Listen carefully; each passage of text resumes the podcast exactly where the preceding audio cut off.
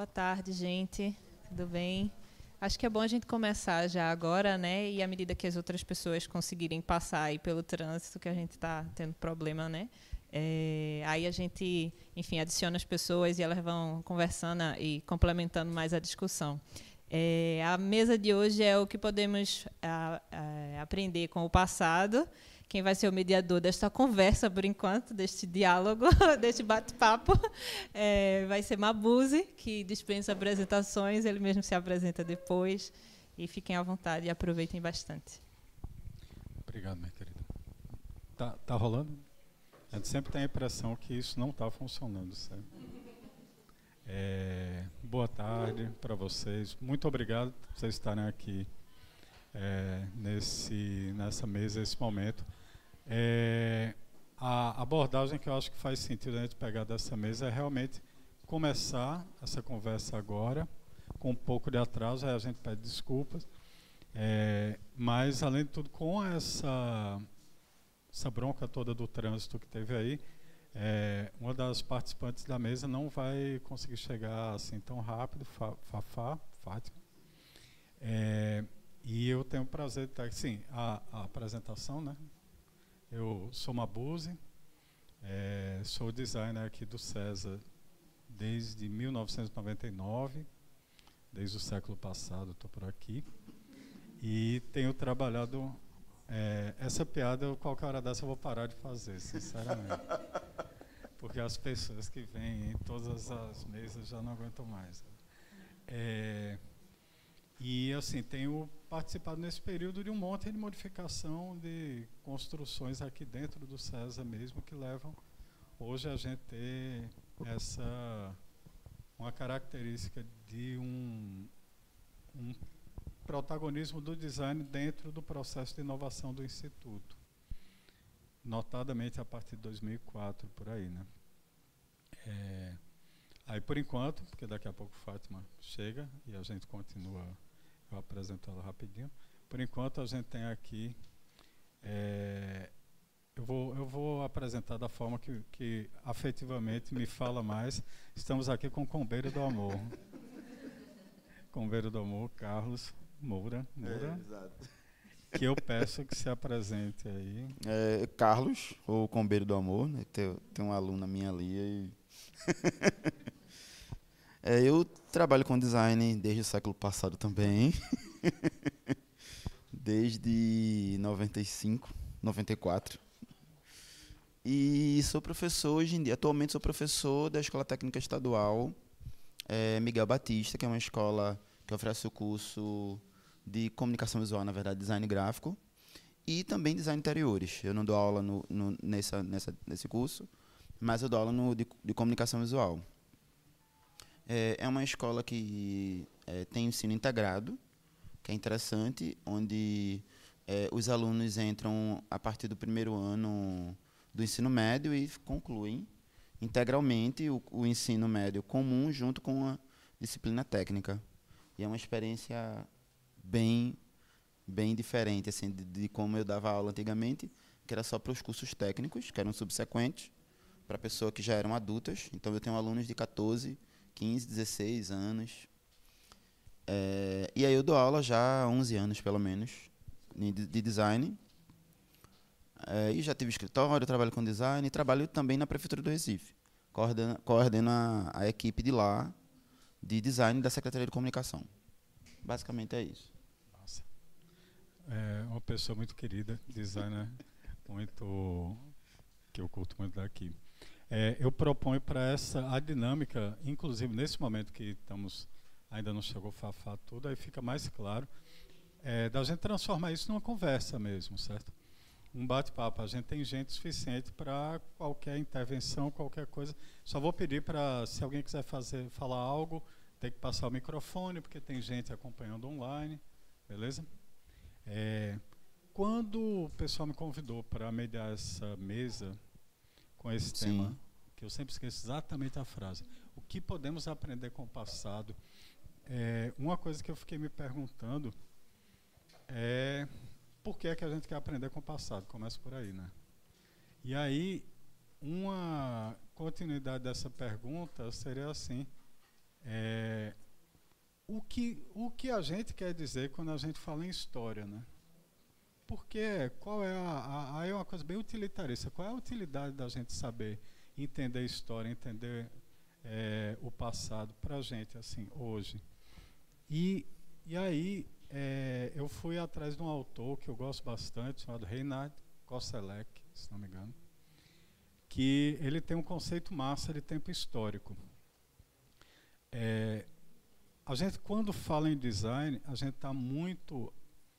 Normalmente, a gente está produzindo, a grande atividade de design é produzir artefatos para o futuro. Né?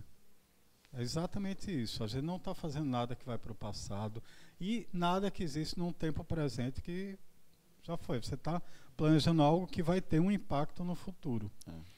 E se você entende a lógica de Kozelek mesmo, do conceito do tempo histórico, que serve tanto para você pensar num tempo do futuro, como pensar algo até anterior tudo, ele faz uma, uma ele tem uma frase que eu acho massa, que ele diz justamente que o tempo histórico é uma combinação de espaço de experiência somado a um horizonte de expectativa. Então, quando a gente planeja, em certa medida, isso aí foi eu tentando responder o porquê que a gente precisa olhar para o passado, certo? é, quando a gente planeja qualquer intervenção no futuro, a gente está fazendo essa combinação. Sim.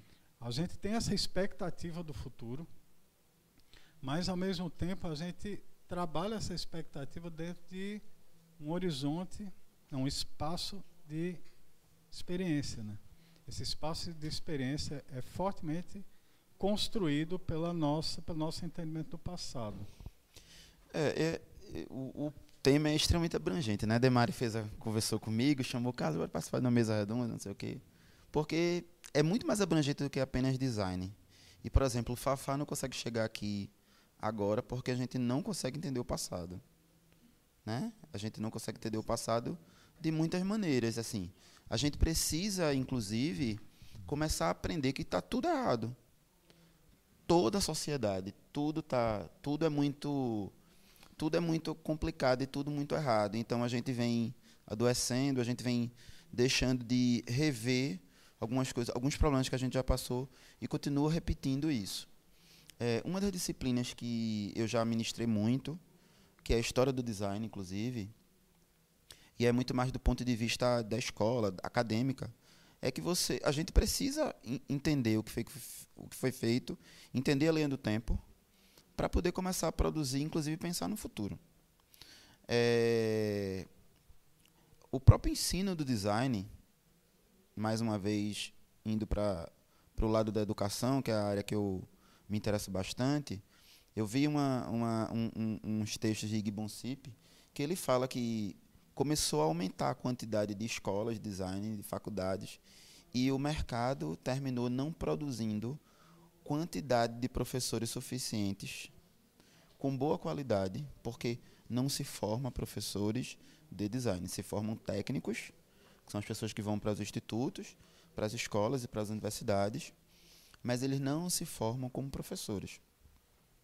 E termina criando um produto de design muitas vezes que tem uma boa estética, uma boa aparência, mas a funcionalidade que a gente aprendeu no passado lá com a Bauhaus, que terminou impregnando como a gente se comporta hoje como designer, é, não é atendido muitas vezes. A história da função, sabe? É, e aí fazendo um gancho com toda com, com todo o contexto que vivemos. É, a gente está perdido em alguns aspectos por conta de não observar o passado. Para mim é isso. Entendeu? Aí tu joga essa bomba e fica assim. oh, Olha aí, ó. Chegou a pessoa para responder os nossos problemas. Ela faz a continuidade. Hein? Já. Fafá, por favor, chega junto. Fafá é a mulher do futuro. É a mulher do futuro. Olha, Fafá, por favor. Começar agora.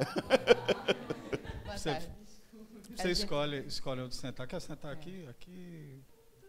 Venha, venha. Vou pedir para você se apresentar. A gente começou, mas faz pouquinho tempo. Foi. Né? É, a gente estava esperando você chegar. É, É. Aí Carlos acabou de soltar uma bomba aqui. Que, quem... vai passar a bomba para vai passar. Gente, eu vim junto com a bomba, assim, caindo, assim, pá. Mas antes disso, eu vou pedir para agradecer, antes de mais nada, a sua presença. E pedir para você se apresentar para a galera, por favor. Certo. Por favor. Oi, gente, boa tarde. Primeiramente, desculpem o atraso, passei mais de uma hora para vir da Madalena para cá, enfim. É, sou Fátima Finizola, né? É, trabalho com design já tem um bom tempo, né? Minha formação foi pela UFPE, Carlos também estava por lá na época, é, né? Desenho industrial, programação visual. E meio que na UFPE, acho que eu sou uma, uma cria do campus de Recife, porque depois da graduação lá, eu ainda fiz mestrado, é, doutorado, pós-graduação, design e formação, enfim. Nesse período também que eu depois que eu me formei, que eu fiquei ainda namorando com a academia, né, indo para lá e para cá, também fiquei à frente durante anos do estudo de design, que é o Corístico Design. Atualmente ele ainda está funcionando normalmente, né? Damião, que é meu sócio, está mais à frente dele. Porque hoje né, eu sou professora do campus de Caruaru, da UFPE. Tá? Então, terminou que esse namoro de idas e vindas de, né, de pós-graduações, aí culminou, agora fazia um tempo que eu estava no mercado também, eu resolvi, né, enfim, ir para a vida acadêmica para ver o que acontece agora, né, nessa temporada. É, em linhas gerais, né, é, eu tenho estudado há algum tempo né, e trabalhado também, né, apesar de ter a prática do, do, mercado, mas a minha linha de pesquisa principal, que eu tenho interesse, né, é, transita entre o design gráfico, né, que é a minha área, digamos assim, de formação, que eu sou mais ativa profissionalmente, mais especificamente a parte de pesquisa né, gira em torno da memória gráfica, né, desse resgate dessas manifestações gráficas que às vezes se perderam na história do design, né? Mais especificamente a memória gráfica popular, né? Então trabalho muito com pesquisas em design e tipografia vernacular, que diz respeito àquela produção mais informal, né? Feita para as pessoas que não passaram por um processo de ensino formal, né? Pelas academias, pelos cursos de design. Né? Então seria buscar, registrar, né? E buscar e analisar essa produção que acontece além, digamos assim, das paredes aqui das universidades, né? É isso. Eu só queria deixar claro que estou muito feliz de estar aqui com duas pessoas muito queridas. Eu também. O Fafá e o Combeiro. E aí eu vou tentar fazer o seguinte, vou tentar é, falar algo em cima do que tu disse. Mas deixa eu só, só começar dizendo, a gente, eu, a gente começou aqui falando sobre a história do passado e tal, e eu afirmando que a gente não aprendeu muita coisa, por isso que você estava inclusive presa no trânsito, porque não, porque a gente tem um sistema de, de, de, movimentação na cidade que é muito complicado, complexo. Uhum. E que, por exemplo, quando acontece um problema aqui no Recife Antigo, o trânsito para para toda a cidade. Teve uma obra na, na, na BR-101 e para toda a cidade. E é um transtorno para todo mundo. Entendeu? Então, isso é um grande problema que a gente não aprendeu e, e continua querendo não aprender. Uhum.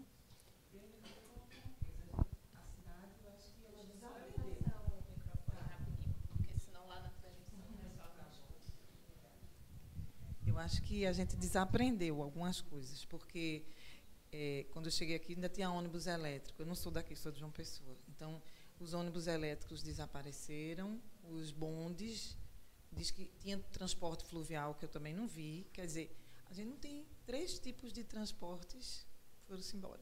Os transportes alternativos também não podem mais circular na cidade, né? Então, toda cidade que você anda assim no mundo tem continua, você vai evoluindo no transporte. E aqui a gente foi ficando só com o ônibus, né? Na mão de quem tem bastante dinheiro, que é um cartel, né? Mas pode ser que resgate, né? A hora está aí. É. e só o passado é isso. É, pronto, então está voltando ali. É bom ficar com o microfone aí, porque a gente, se, a gente troca. É, e esse momento que a gente estava vivendo, teve algo que a gente falou na mesa de ontem que eu acho que faz sentido a gente trazer para cá, né?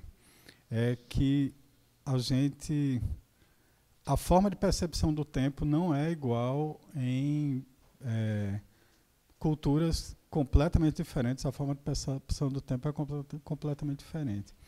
Inclusive a gente tem um pouco dessa ilusão de que assim não, mas nações têm culturas muito semelhantes, então vai encarar o tempo da mesma forma. É, Para a gente talvez seja até mais fácil entender que não, porque tem, a gente vive num país de proporções continentais. Então, é, as culturas são completamente diferentes, né? Mas tem uma transversalidade aí, tem um, uma percepção de tempo que eu acho que está ficando comum a todo mundo, que é aquele negócio que o tempo nunca é o suficiente, né? Assim, e isso mistura com a coisa de que o que realmente tem valor é o que é novo, né? É, a adoção do eu, eu eu fiquei bem impressionado quando houve a adoção do DVD é, que eu percebi aqui pensando bem localmente na periferia, nas periferias da cidade do Recife, como a partir do momento que o DVD estava é, em 10 vezes 6 juros na Casa Bahia, uma coisa dessa, é, todo mundo, tipo, podia estar com a mesma geladeira há 10 anos, mas o, o videocassete foi aposentado e colocou-se lá um, um DVD. É, enquanto isso, se você encontrar outros países, tipo até hoje, você compra um tipo de equipamento na Suécia que é um DVD que também tem um lugar, um videocassete VHS assim. É, essa, isso é um exemplo de, de, uma coisa que eu acho absurdamente rápida aqui, que é a adoção de tecnologias, né? É, isso tem um efeito que a gente consegue perceber, por exemplo, na, é, no design vernacular, eu acho que isso fica muito claro nas placas mesmo, né? Porque muito rapidamente você parou de ver placa pintada depois do CorelDRAW, né?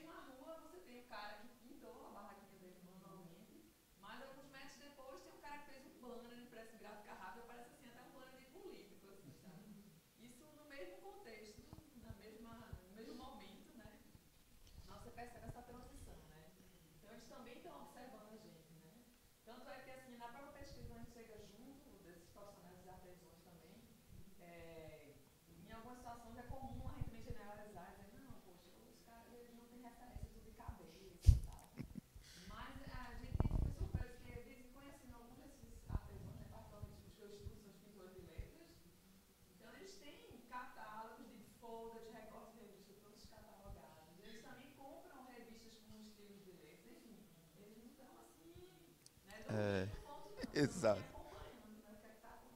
Eu, eu lembro de uma discussão que a gente teve no mestrado, que é o seguinte, é, eu lembro de uma menina que ela não era designer, ela vinha, estava lá da administração, acho, e ela falou que tipo era estranho, achava absurdo que os filhos dos, do pessoal que fazia artesanato no Alto do Moura, né, um grande centro ali de produção de arte figurativa, é, não faziam mais aquelas coisas do bonequinho de Vitalino, não fazia aquela produção e fazia, tipo, o coquinho da época de Jarbas Vasconcelos, aquele coquinho feliz, ou fazia o Pokémon, ou fazia. Aí, assim, no, o mundo não é romântico. As pessoas, assim, faz o que vende. Muitas vezes o artesão, o filho do artesão, ele deixa de. Não tem política pública, e o filho do artesão, ele deixa de produzir aquilo que os pais faziam, ou quem o mestre dele fazia, para fazer o que dá para vender. Porque o que é importante, no final de contas, é você ter dinheiro para comprar comida senão você morre. E aí isso é muito duro, isso, isso é triste, mas é uma realidade. Então, o cara não vai ficar pintando letrinha se, é, o, se não existe um incentivo a esse registro, ao trabalho, como, como uma expressão, simplesmente por pintar. A gente acha bonito. Eu queria comprar. Às vezes eu passo ali na, na praça do diário, Aí vejam, se qualquer dia eu vou fazer uma oferta para. Eu trago um banner e ainda pago uma diferença e pego uma placa dessa para eu emoldurar, porque eu acho legal, é bonito. Mas para ele, aquilo dali é um instrumento de trabalho. Exato. Porque você chega numa gráfica. É. Chega numa gráfica rápida e você vai ter como fazer isso. O cara faz na hora, cobra 20 conto, 30 conto e imprime para você. Mas talvez porque o, talvez a gente é que romantize qual é a, o trabalho da pessoa, né? Ele não é um letrista, ele, ele é um comunicador antes de qualquer coisa em mídia impressa para um público, tipo, é, ele faz cartazes, né? Então, assim, isso talvez tenha esse romantismo que é, Carlos estava falando, talvez esteja muito relacionado a uma, é, uma romantização mesmo do passado, né? Que a gente tem faz sentido a gente falar, porque isso tem um risco, né, que é você querer, é, como é que eu posso dizer, querer congelar a, a, tradição, né? Tradição é uma palavra tão rica no final das contas, né, e tão mal compreendida, né? Faz sentido isso?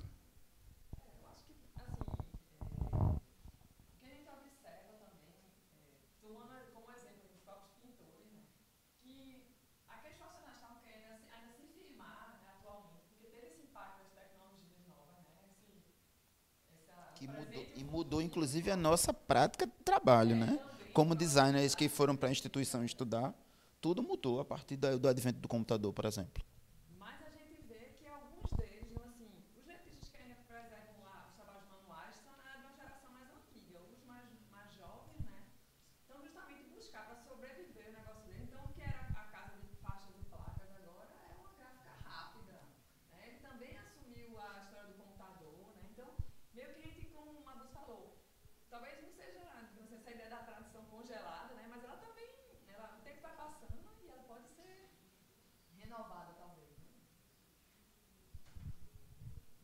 E aí, é, deixa eu agora perdi o fio da minha. a gente estava falando dos pintores, letristas.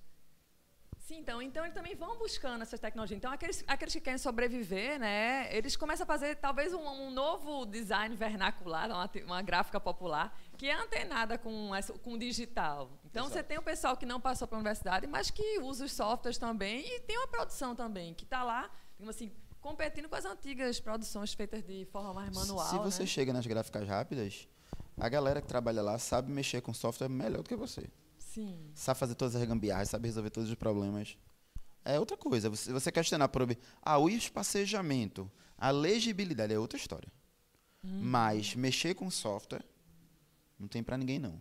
Então assim, essa coisa da tecnologia modificou. Por exemplo, tem, tem uma história de professor que não gosta que aluno bate foto, bata foto do, do que está no texto, do que está no, no quadro. Aí eu disse, minha gente, é a realidade. Também estranho. Mas é a realidade. Porque as pessoas não escrevem. Para onde a gente vai? Quem é que escreve? Tu escreve tanto como. Quem é que escreve tanto como escrevia há 10 anos atrás, há 20 anos atrás? Eu anotava tudo no quadro quando eu era aluno, no, no caderno. Hoje em dia, eu mesmo bato foto de algumas coisas. Eu vou pegar um telefone, eu não abro uma cadernetinha e anoto um telefone, não. Eu digito no celular, ou eu bato uma foto de um lugar que eu vejo tem um telefone e guardo. Porque é, é, outra, é outra forma. A gente está querendo voltar a uma coisa que não tem mais volta para mim. Está entendendo? A maneira como o aluno, por exemplo, assiste aula, a maneira como ele registra, é diferente do meu tempo que era aluno. A gente professor estava lá, a gente tudo escrevendo, tudinho direitinho. Hoje em dia não tem mais isso. O aluno bate foto, e está registrado. Guarda, manda para o grupo do WhatsApp, e todo mundo tem. É assim que funciona. É, mas ainda assim, acho que puxando para o tema da mesa, né? Tem muito que aprender com o passado, sim, né? Claro, sim. Né? A gente não pode deixar se perder. Sim, mas eu acho que, por exemplo, fazendo um trabalho como você faz de registro já é extremamente importante. Sim. Porque talvez a gente não tenha essas práticas no futuro, ou só de maneira romantizada, uhum. ou quando você quer fazer um revival, voltar, entender como é que era feito não é uma prática que vai continuar. Né? Muitas profissões elas deixaram de existir. Eu questiono, inclusive, como é que vai ser a profissão do design daqui a 20 anos. Será que a gente vai existir uhum. como profissional ou a gente vai ser anexado a um outro tipo de, de prática? Como é que vai ser isso? Eu fico me questionando o tempo é, todo. Por exemplo, eu também dou aula lá em Caruaru de produção gráfica. Eu estava começando a questionar isso também, começou a cair uma ficha assim. Eu fiz, poxa, hoje em dia quem trabalha no mercado produz tantas peças digitais e talvez a quantidade de peça gráfica, assim, pelo menos assim, eu que já passei pelo mercado, me senti que teve realmente uma queda nesse processo de impressão. Fiz onde é que vai parar a disciplina de produção é. gráfica daqui a uns anos, né? produção gráfica digital, bom. Tem, um, tem uma, uma frase que eu acho muito boa de McLuhan, que ele diz que toda nova tecnologia transforma a anterior em forma de arte, né? Isso aí fica óbvio com a história da, da, dos letristas, né? Tipo, obviamente é uma forma de arte agora. Uhum. Os mais velhos, assim, é uma coisa... É, tá ganhando outro patamar, né? Ganha. Já é. que está perdendo mais, está no mercado. Os tipos móveis. Hum. Os tipos móveis, hoje em dia, é uma coisa que... Eu, eu, hoje em dia, pelo menos o, o, pouco que eu vejo, é muito ligado à produção artística. Hum. As pessoas têm um... Quem trabalha, com, faz uma pesquisa, faz um trabalho, um, lança um material, uma coisa de catálogo assim dos tipos móveis, que você não, não tem mais hoje em dia, como você tinha há tanto tempo Sim. atrás. Eu lembro quando eu estudei, que eu fiz, fiz a escola técnica antes, e lá a gente tinha uma gráfica só com tipos móveis. Era, tipo, duas, duas salas desse tamanho aqui, era uma gráfica, com tudo que era tipo móvel. Era lindo. Mas que não se faz mais. Assim. Aí só uma observação. Assim, agora, quem tem trabalhado com isso, com esse resgate, né, principalmente dessas técnicas, né, pintura manual, tipos móveis também, que é as origens da tipografia, né, aí você tem outras técnicas de impressão também, lito, enfim. Eu acho que muitas dessas pessoas que estão com esse olhar voltado nesses resgates também valoriza a questão de você aprender pela prática, porque primeiro que foi desmaterializando o processo criativo, né? Você estava fazendo papel na mão com lápis e caneta, montando os tipos, sem a noção de espaçamento de verdade física. Isso foi se perdendo, né? E eu acho que esse, essa, assim, essa intenção também de retomar alguns desses processos é também para retomar esse aprendizado na hora que você está segurando de verdade uma letra na mão, né? Do que você está no computador e aquilo ali meio que se desmaterializou. Você pediu perder um pouco a noção, talvez, dos tamanhos, das dimensões das coisas. Né? Não, isso aí é muito interessante, eu concordo plenamente, porque, inclusive, é, é até. tem uma retomada da materialidade na, no processo de aprendizado. E não só no processo de aprendizado. Todo mundo aqui, quem faz prototipação mesmo, sabe que você pode estar fazendo protótipo de um, uma, é, uma interface, um aplicativo, que é uma coisa que não vai ter nesse sentido uma materialidade, uma, não é uma coisa física. Mas você faz o protótipo primeiro em papel, porque você tem uma relação com o papel que é diferente. Você tem uma, uma, uma relação, inclusive, de desapego. A coisa lá era papel, pô. você pega a massa, joga fora. Ou o fato de você amassar e jogar fora diz muito do que você está fazendo. É, e aí, pensando em história, também pensando no passado, tem uma coisa que eu acho que eu queria é, trazer de volta aqui. É, se a gente pensa qual é, o momento da criação do, do, é, da, do profissional designer, a gente remonta aí à é, segunda revolução industrial, uma coisa final do século XIX, meio para final do século XIX. Então, assim, a profissão da gente está muito associada aos meios de produção, sempre, certo?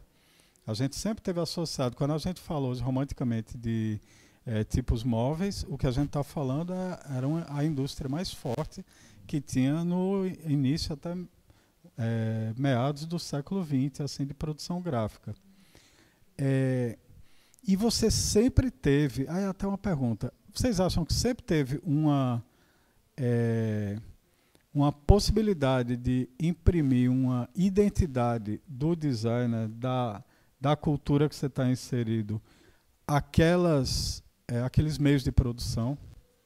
Porque a impressão que eu tenho hoje é que a partir do momento que a coisa vai virando digital e vão aparecendo frameworks e praticamente você não tem espaço mais para uma identidade é, do designer dentro da produção gráfica de um aplicativo, por exemplo. Faz sentido? Oh, é como se fosse só, só. Porque só é, é como justamente tu falou tudo universal. É como se o aquela visão ideal do design universal da década de 50 virasse um fato agora com esses frameworks tudo Faz sentido isso? Tudo é pasteurizado. Eu digo para meus alunos, por exemplo, se você entra, você tira uma foto de uma sala de aula dos alunos, jovens no geral, se a gente olhar aqui, a gente tem a mesma cara de uma galera que está hoje é, nos Estados Unidos, na China. Na China, acho que tem uma certa diferença, mas no Ocidente, não é sala de aula ocidental, numa reunião de gente, das pessoas, tá mesma cara, minha gente. Não tem grande diferença, não, sabe? A maneira de vestir, a maneira de se comportar em alguns momentos. Então, a gente, quando produz um. um a gente está ligado à internet que universaliza. E a gente termina produzindo as coisas muito com a cara do que é universal. Não tem mais identidade. E a gente tem uma. É, uma a gente tem uma. Não é cultura, mas são manifestações culturais que são muito fortes, que criam uma identidade local, sabe? Que poderia servir de material para a gente se identificar e ganhar um espacinho lá no mundo. A gente precisa ter uma coisa de identidade. Eu acho que acho que é porque eu sou bairrista e pernambucano no geral é, né? É, quer mostrar a cara. Se tiver, se tiver um, uma catástrofe na China, vai ter alguém com a bandeira de Pernambuco, né? Se tiver um evento não sei aonde, na abertura das Olimpíadas no Cazaquistão, vai ter alguém com a bandeira de Pernambuco. Então a gente tem muito essa cara. Mas quando a gente produz design, eu acho que uma das coisas que a gente discute é a coisa da identidade nacional brasileira no design mundial, assim. A gente já tem muita coisa boa, mas eu acho que falta. Eu dei, é, eu vi uma lá, em, lá em Amsterdã é, tem um museu que tinha uma exposição, porque a galera lá eles, eu vi uma exposição, tinha uma galera de um, um escritório, uns estúdios de design dentro de um museu, que aí eles meio que tratavam, eles achavam que o produto design, uma caneca deve estar dentro de um museu como uma representação de uma coisa legal, né? O design é o maior produtor de cultura material, mas Esther Aluno diz da atualidade. Então, a gente produz, a gente modifica a vida das pessoas. Não tem como, não tem como fugir disso. Sabe? A gente modifica, tem celular, o celular modifica a vida de todo mundo, modificou as redes sociais e tudo mais. Então, a gente termina interferindo na vida de muita gente. Isso é extremamente importante. E aí eles pegam vários produtos de lá da produção de Amsterdã, produtos holandeses, que tem uma, uma, uma, uma, preocupação com o design, com a estrutura. E aí tem uma coisa que é, eu dei uma, dei uma lida uma época, que fala o seguinte, que a gente termina produzindo coisas com um aspecto legal, visual, mas perde muito da funcionalidade. E a gente se preocupa tanto com a aparência estética em algumas situações, que esquece que a própria estrutura da coisa pode ser uma aparência estética legal. É, e aí, assim, eu, eu me preocupo em pintar uma parede inteira e talvez eu tivesse um custo muito menor se eu deixasse essa parede com revestimento original, sabe? Porque tudo, design está muito ligado a custo. É, e aí, eu, se eu tivesse talvez revestimento original, eu tivesse um custo menor e a funcionalidade dele fosse a mesma e a beleza talvez o, outro tipo de beleza, não sei. É uma viagem muito doida aí. Eu fico só pensando sobre isso? Refletindo, refletindo um pouco sobre isso, né? Na verdade, quando eu concluí o curso de design, né, aí eu tinha aquela ideia, não, vou fazer um estudo de design, né, todo profissional. E aí, meio que quando a gente criou o estúdio, que era corístico, acho que uma das bandeiras da gente era tentar trazer esse rasgo de identidade para os projetos, né? E, assim, eu sei que Carlos também tem uma produção que também busca, sempre buscou isso é. também.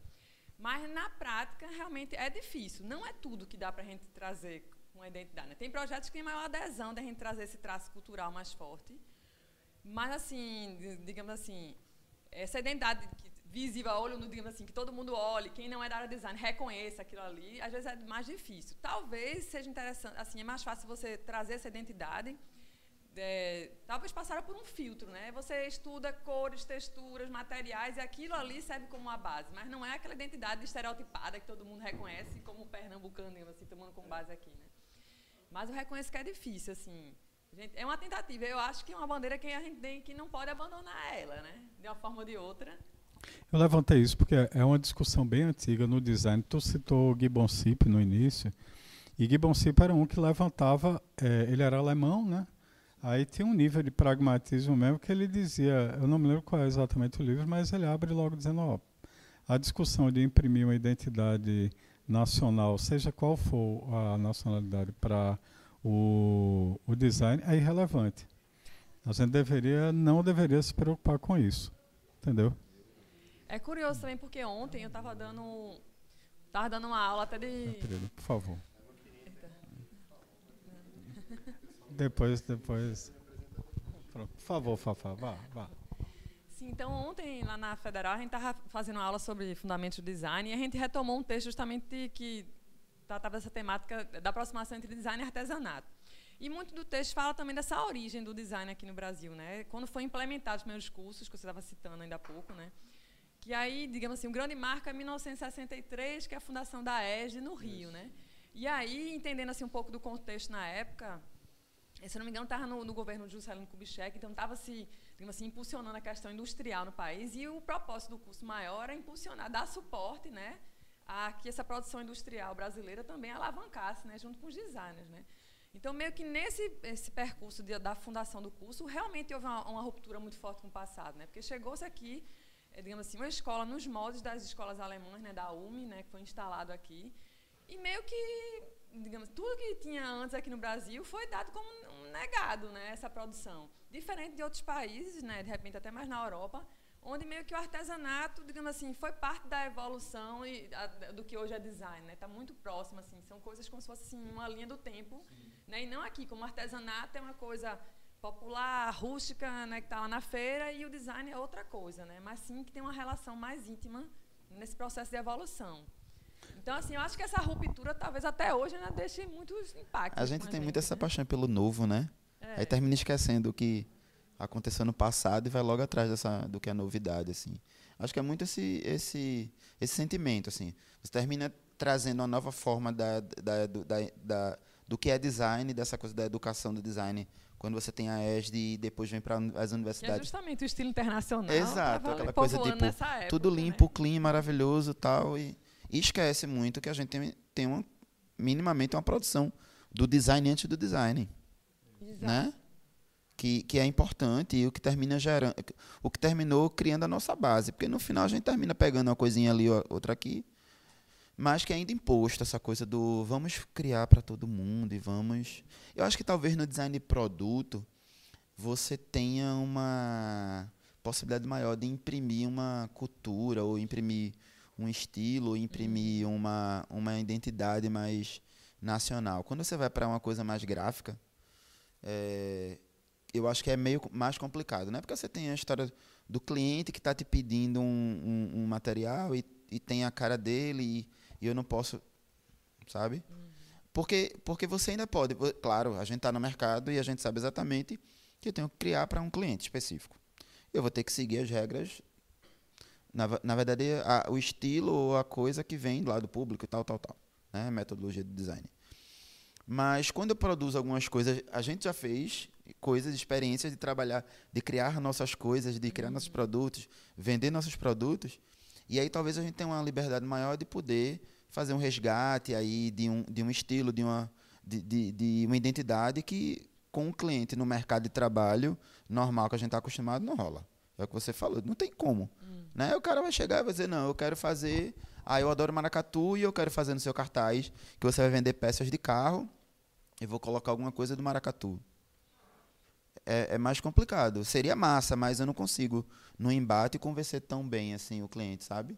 Por mais lábia que eu tenha. É, e eu acho que é até um passo além disso. Antes de passar para Marcelo se apresentar rapidinho e botar contextualizando Marcelo é outro querido que está aqui na, nessa encrenca de falar sobre o passado aqui e como é que isso pode ter um papel interessante para a gente. Ele é um cara de futuro, na verdade, é por isso que ele está aqui com a gente, porque ele é um cara do futuro para falar. É fundamental entender o passado, se não me engano, né?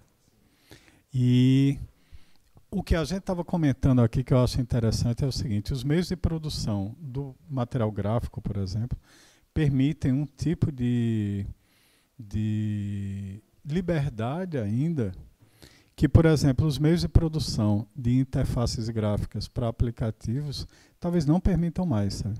Seja uma gradação aí, produto, gráfico, digital. talvez o digital não, não seja possível, porque é, a gente tem uma série de frameworks que a gente tem que trabalhar, que a gente trabalha Inclusive para, veja só coisa interessante, os frameworks são fundamentais, por exemplo, para a gente desenvolver aplicativos que sejam acessíveis.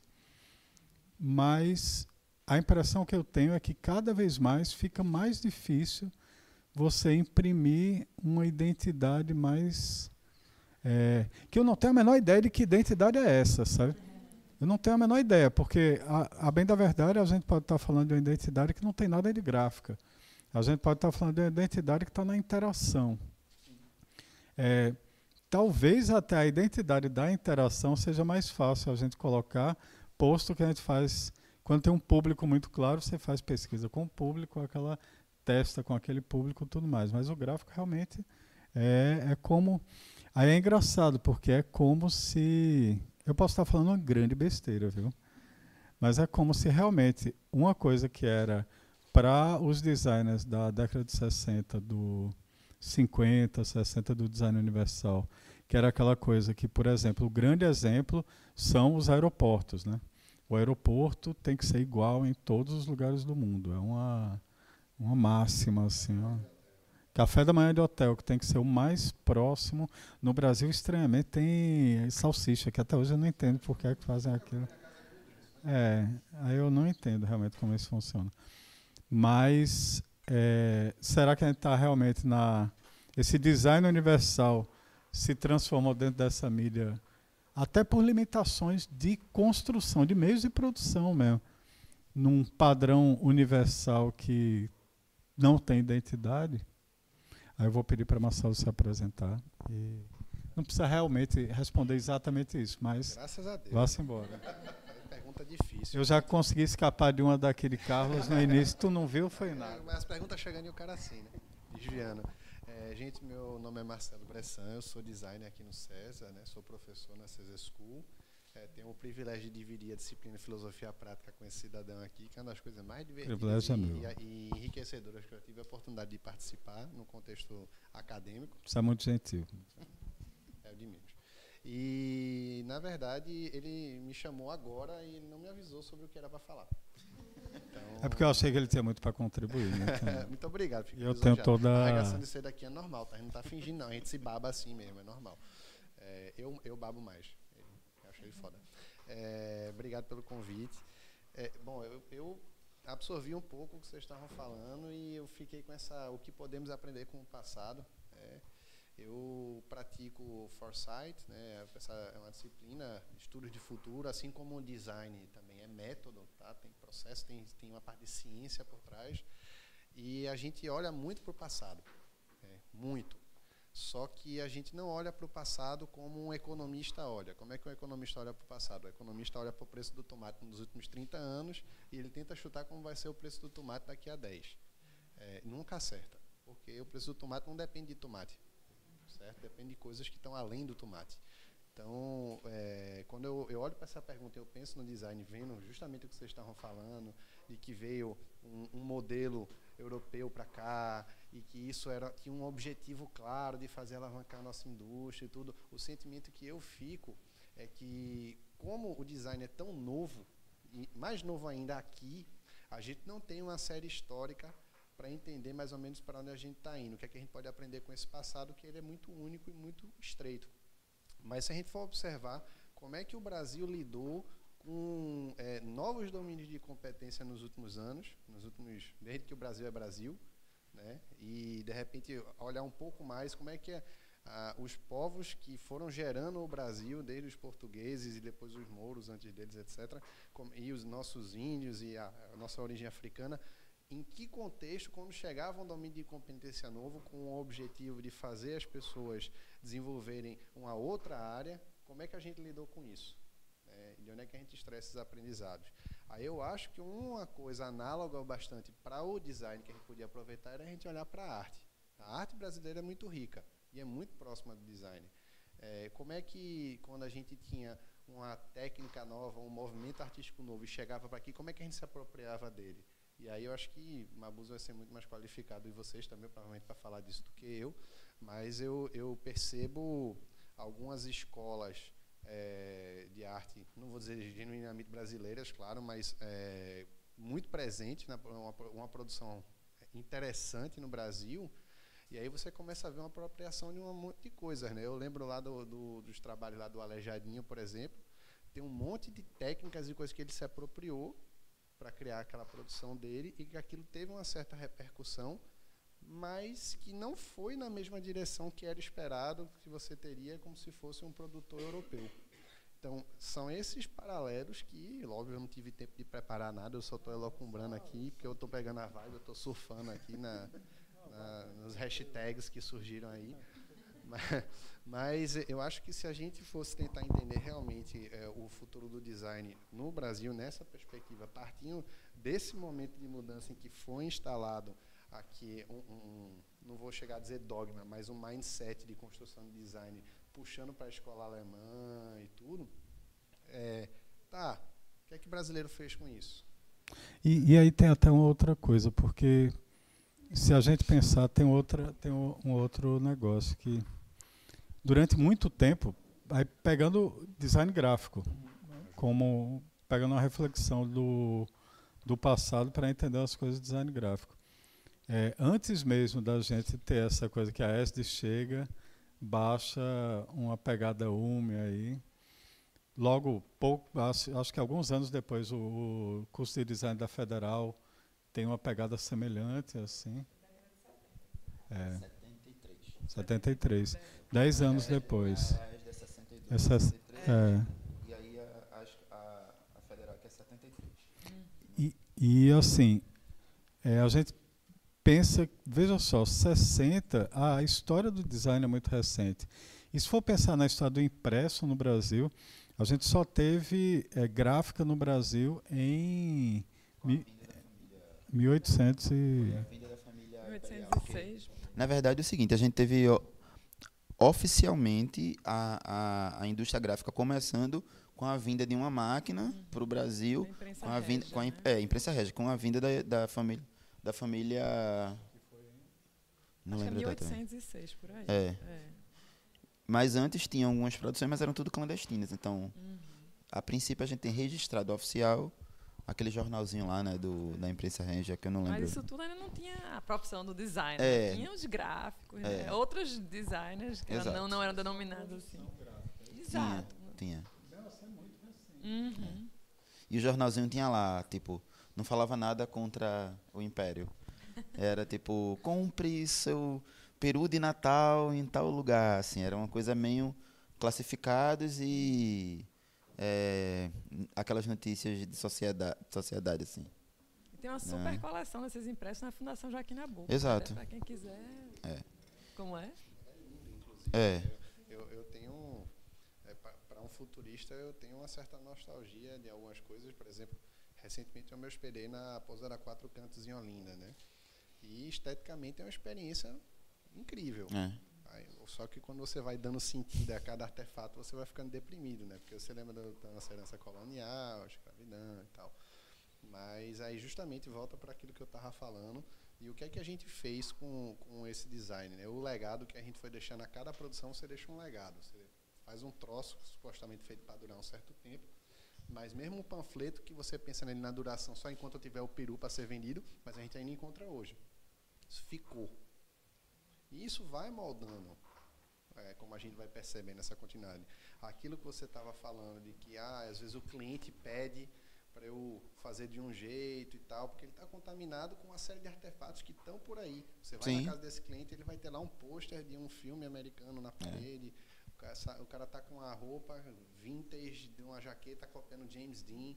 Então, a gente vai absorvendo esse legado. E aí, no contexto do digital, hoje, realmente, é, vai ser cada vez mais difícil você identificar, assim, provavelmente, certo? Pode ser que tenha um resgate forte disso em algum momento, tenha uma individualidade nacional em termos de identidade, mas fica cada vez mais difícil você encontrar um elemento puro. A culpa é da internet? Eu não É? sei se, eu não- nem usaria a palavra culpa. Porque tem hora que Isso- é bom é. isso, certo? Não. Tem hora que é bom isso, né? Então, sei se é, culpa. será? Eu acho que o grande, grande motivador, eu acho, disso é a história da internet. Você está conectado, outra coisa conect, que o mundo está conectado. Outra coisa que ele comentou ainda há pouco, né, que ele estava falando ainda das apropriações lá atrás de arte, mas ainda hoje a apropriação né, a gente vive se apropriando de outras linguagens, né, Sim. recontextualizando isso, criando coisas novas, né? Talvez na- nessa intenção de trazer alguma coisa do passado para mesclar com o presente, né? Então acho que isso, essas misturas é, digamos assim, a inovação agora de ter uma coisa totalmente é, que ninguém nunca criou do zero, realmente é muito difícil, né? A inovação agora consiste nessas novas formas de pegar coisas que já existem e dar novos usos, novas apropriações, enfim. É, realmente eu estou curioso para saber uma coisa. Vocês concordam com isso?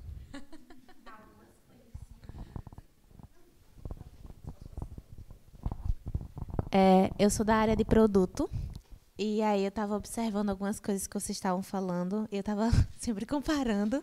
Eu já fui aluna dele. E aí eu estava lembrando de muitas coisas das aulas dele de história do design que a gente discutia.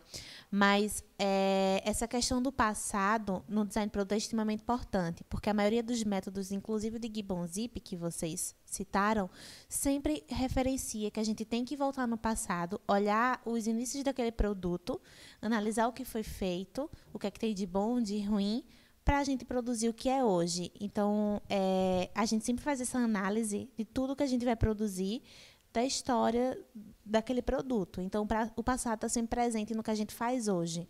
O curso todo é levado dessa forma, que a gente sempre tem que olhar ao passado para a gente poder chegar num futuro mais assertivo. Agora, sobre essa questão de identidade, eu ainda estava pensando como um produto. E aí eu fiquei muito na dúvida quando vocês estavam citando sobre identidade, se vocês falavam da identidade do designer ou do público. Porque o público ele também tem que se identificar com aquilo ali que está sendo feito. Então, talvez, para você que produz, seja uma outra identidade. Mas também eu fiquei pensando em contrapartida que tudo que a gente produz vem através de sua, do seu repertório. A gente não tem como produzir alguma coisa que a gente não tem conhecimento, que a gente não vivenciou, a gente não está inserido em nós. Acaba que, por mais que não esteja tão explícito, faz parte da nossa identidade, porque aquilo ali faz parte da nossa história, do nosso repertório, repetindo o termo. Então eu fiquei meio tipo na dúvida sobre essa questão, porque Só entendi. É, é ótimo. Agora só tentar o que é que eu entendo que é essa coisa da identidade, porque é Sim. complicado, não é simples não. Se fosse simples, isso estava bem resolvido já há muito tempo. É, Para mim, qual foi um momento em que teve uma identidade brasileira, até mais carioca, presente num, é, em um artefato gráfico na história do recente do Brasil, curiosamente por um pernambucano, foi é, quando a Luiz Magalhães cria a marca do bicentenário da República, não, da marca do aniversário do Rio de Janeiro, que é uma história que assim, nos livros de design todo mundo comenta, mas eu não lembro exatamente se era centenário, bicentenário, não lembro nada disso. E estava tão forte, é, é construída numa estrutura quase alemã, né, aquela coisa de é, formada por o Alexandre Volner, João- que morreu recentemente também, que fez o Itaú, esse- eu não sei se vocês já viram o documentário dele, ele é, tem o mesmo preceito de- do Aloysio Magalhães. Só que aí qual é a história? É, quando a Luísa cria essa marca, ela é o povo se, e aí o povo mesmo se identifica tão fortemente com ela que vira adereço de escola de samba no ano seguinte, sabe? Aí talvez para mim isso signifique você colocar uma identidade, que a identidade não é só a que você tem, Era é a que você dúvida. é reconhecido Se por vocês ela. falavam da identidade do público ou do designer. Não, na verdade, era uma identidade local, assim, regional, regional. brasileira. Tem um Entendeu? designer é, de produto, não sei se vocês conhecem, que é o Sérgio Matos, que ele produz muitos produtos que ele resgata essa cultura e ele tenta trazer, inclusive, técnicas manuais. Então, ele tem a junção do artesanato com o design.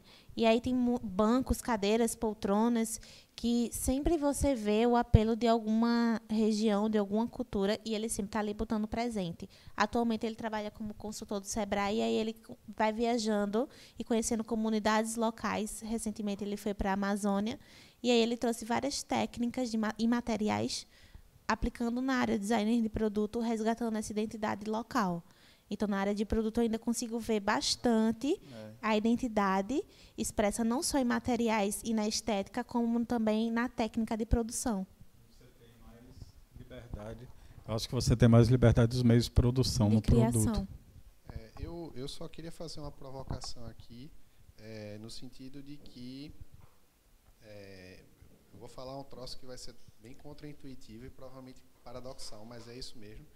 É, do mesmo jeito que você vai estar lá andando no seu carro super com GPS e tal, escutando Spotify, você provavelmente vai correr o risco de em algum momento se colidir com a carroça, como aconteceu comigo recentemente. Agorinha então, comigo. Você vai ter essa- esses momentos de passado e futuro se sobrepondo o tempo todo.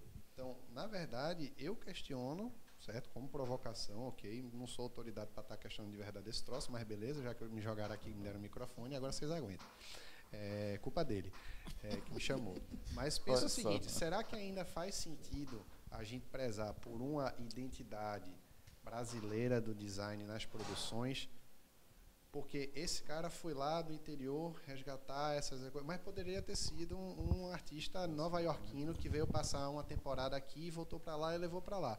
Se você for para qualquer galeria de arte é, é, no, do, da- na França, na Alemanha, nos Estados Unidos e tudo, você vê as obras que estão circulando lá, você tem que perguntar o cara de onde ele é, porque nem pelo sobrenome você consegue saber. É curioso porque essa é a pergunta de Gibbon Sip da década de set- 70, que é justamente uma visão de um design universal, que aí você está associando, na verdade, a, a essa, esse momento de um tá, design eu tô- digital. eu, eu não estou prezando pela universalidade. Eu ia, eu ia terminar indo para a direção contrária.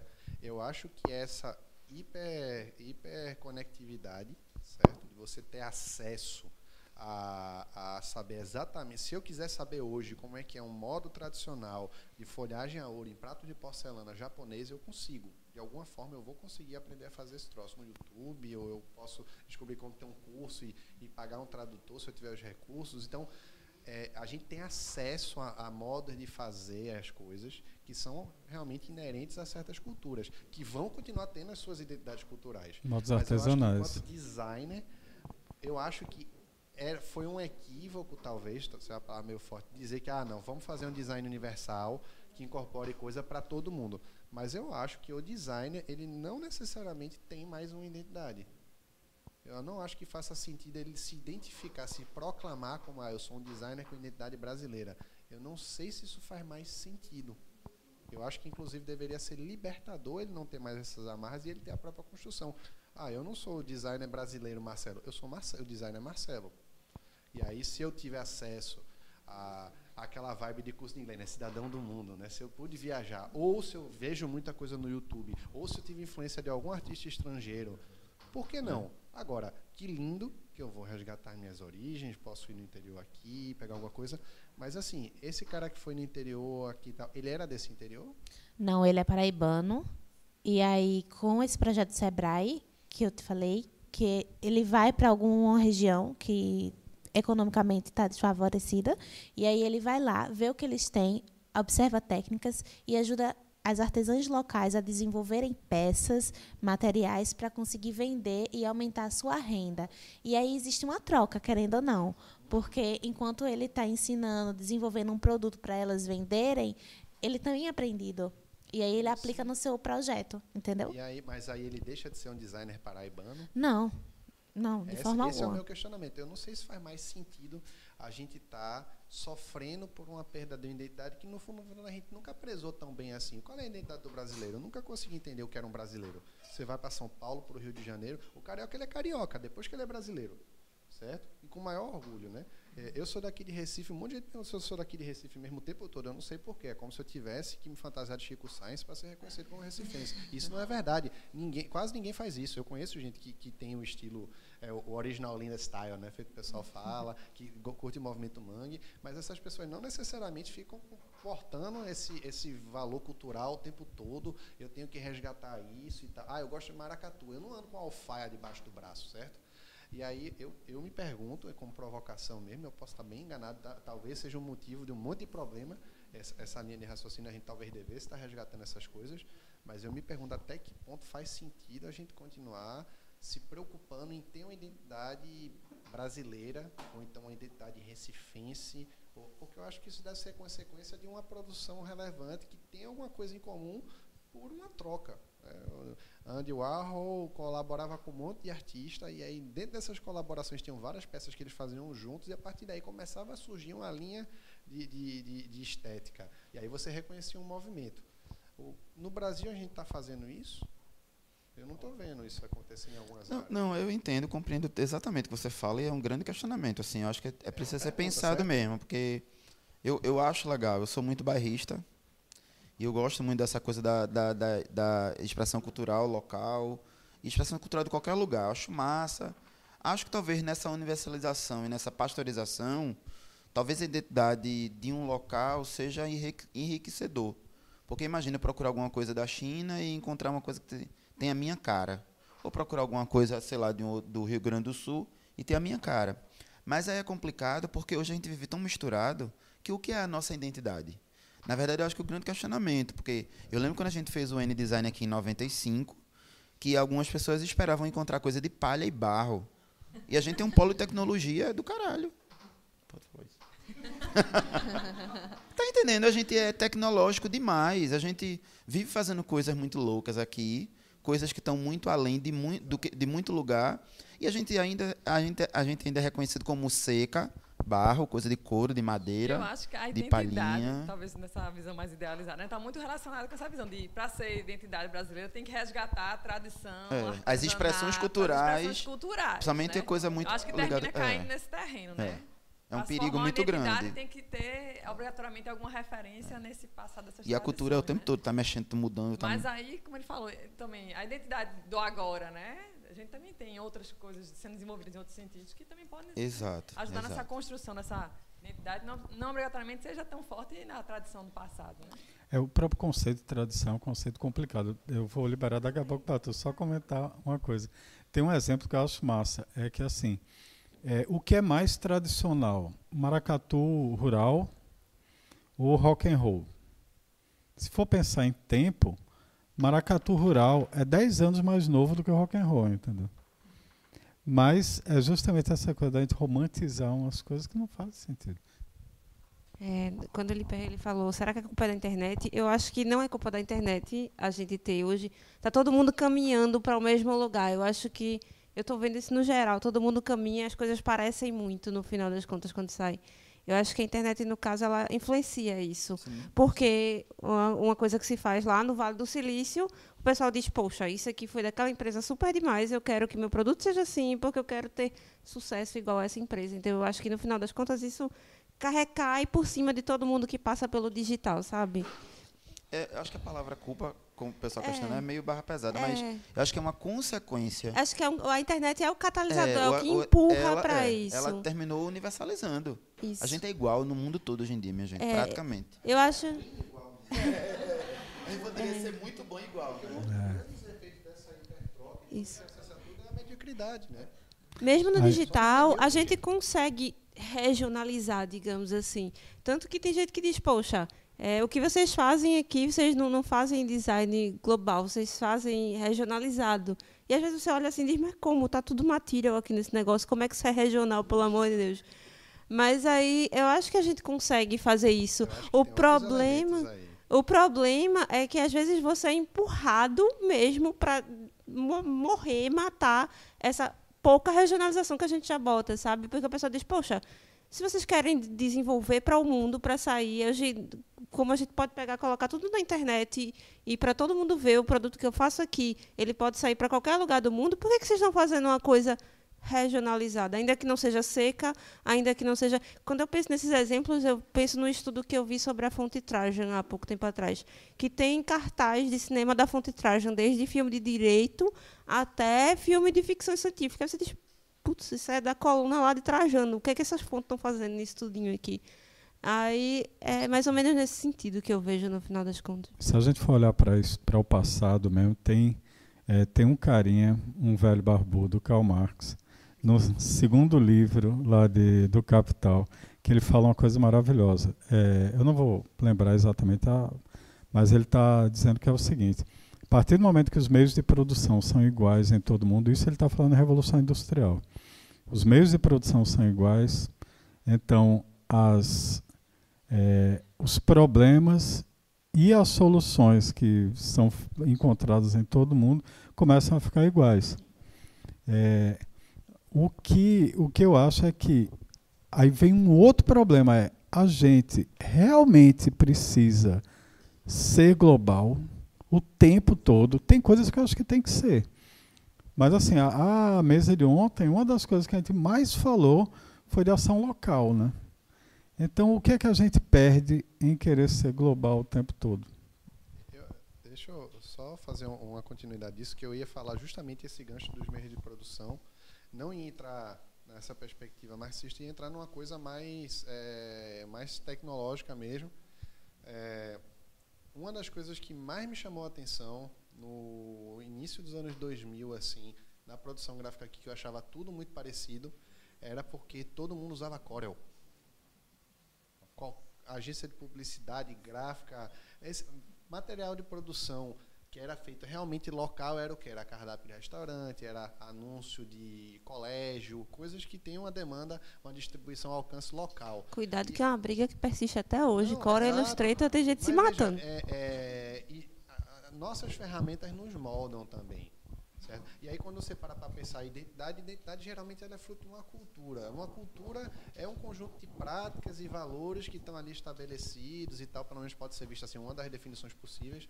É, então, quando você tem uma ferramenta que ela tem certos limites, que ela faz as coisas de certo jeito, que ela as impressoras que a gente tinha disponível aqui nas gráficas rápidas. Eu, eu minha primeira formação é em fotografia, né? Eu me formei fora, quando eu voltei para o Brasil, eu fiquei chocado com como era difícil ampliar foto preto e branco e depois ficou impossível, praticamente sumiu.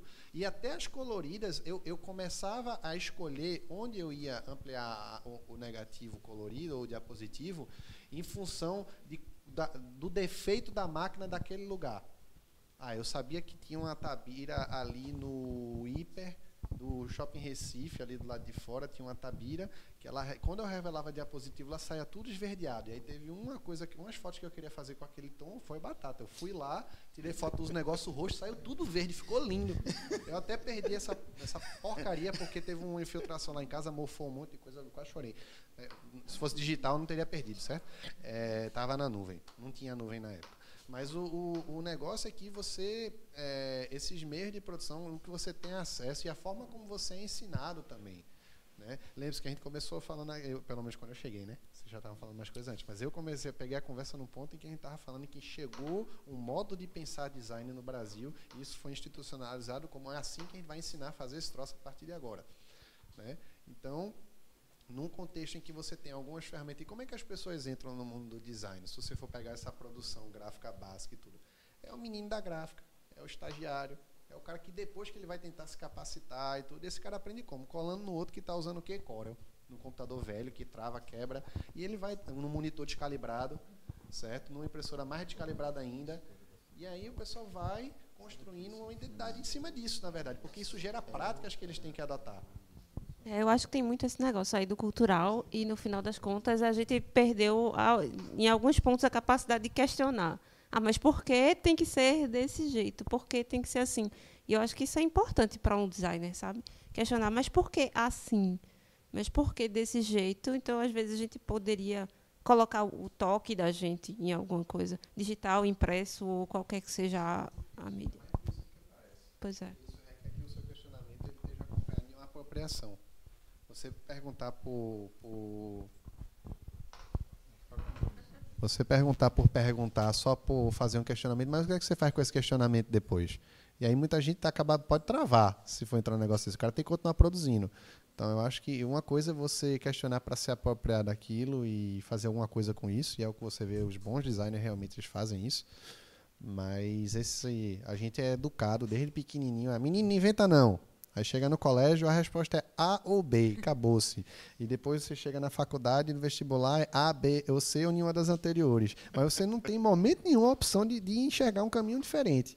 Né? A gente, na, na César School, a gente lida com, com trabalhar os alunos para eles se livrarem disso e começarem a usar a cabeça. E, e alguns estão conseguindo já, mais, ou mais rápido que outros. No final, todo mundo consegue. Mas você vê que quando eles chegam e eles perguntam, professor, e aí? Às vezes a gente responde, pô, não sei os meninos ficam desesperados. Como assim o professor não sabe? Não sei, vai lá descobrir, sabe? É, engraçado também que essa, é, esses modos de produção, né, que a gente aprende, né, meio que fica cerceado por isso aí. Me parece que os caminhos criativos mais interessantes são aqueles que conseguem justamente, né, digamos assim, corromper ou ir por outros caminhos ou rever aquela forma de produção e usar ela de outra forma, né, com outra finalidade. É guerrilha, meu velho. É, e até é, trazer a identidade, tentar misturar com assim, um caminho para buscar a identidade, né? Mas é e o duro, que você viu? estava falando ah, logo no início, né, também. E será que a identidade da gente deixou de ser uma coisa regional, de uma coisa assim, de um território mais amplo e virou uma coisa de, de pessoal, né, nessa, nessa troca da internet, né? Passou para a coisa do autoral a nível de pessoa e deixou de ser uma coisa de um território comum, enfim. É porque a gente vive nas Acho bolhas hoje em dia, né? né? A gente vive em várias Vários bolhas, né? aí, não sei. Adorei você ter trazido a palavra território, porque justamente a gente está ressignificando isso. O território agora não é mais o seu bairro, não é mais a sua cidade. Você pode ser vizinho de porta com cara e o seu território ser totalmente outro. É, a, gente tá, a, a forma como a gente tem, pode disseminar a arte, ela agora é muito virtual. Então, é, eu acho que o, o design tem muito disso.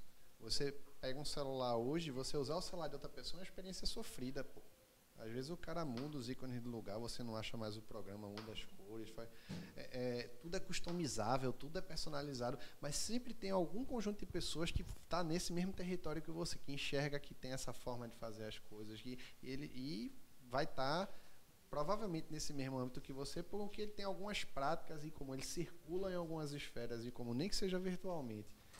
Talvez assim, a gente vê também o contrário, que é uma busca pelo local. Eu acho que nunca teve tanta. é, aqui no Recife, fortemente você vê os, é, os grupos de bairro mesmo tomando uma força enorme. Lá nas Graças, é, Setúbal, tem, tem esse movimento. Na, na verdade, é como se começasse a conviver uma série de identidades diferentes, porque isso é, é o que a gente é, né? A gente nunca. É, eu acho que é Stuart Hall que para de tratar a identidade como um conceito no singular e bota no plural, né? Porque ao mesmo tempo, assim, pegando exemplo dos estudantes lá da gente, Karen, é, ela faz parte, ela tem uma identidade fortíssima coreana, né? Que não tem nenhuma ligação com que é completamente cultural, não tem nenhuma ligação com família, não tem nada a ver com a bairro, nada, mas é uma ela se identifica com essa coisa K-pop e tudo mais.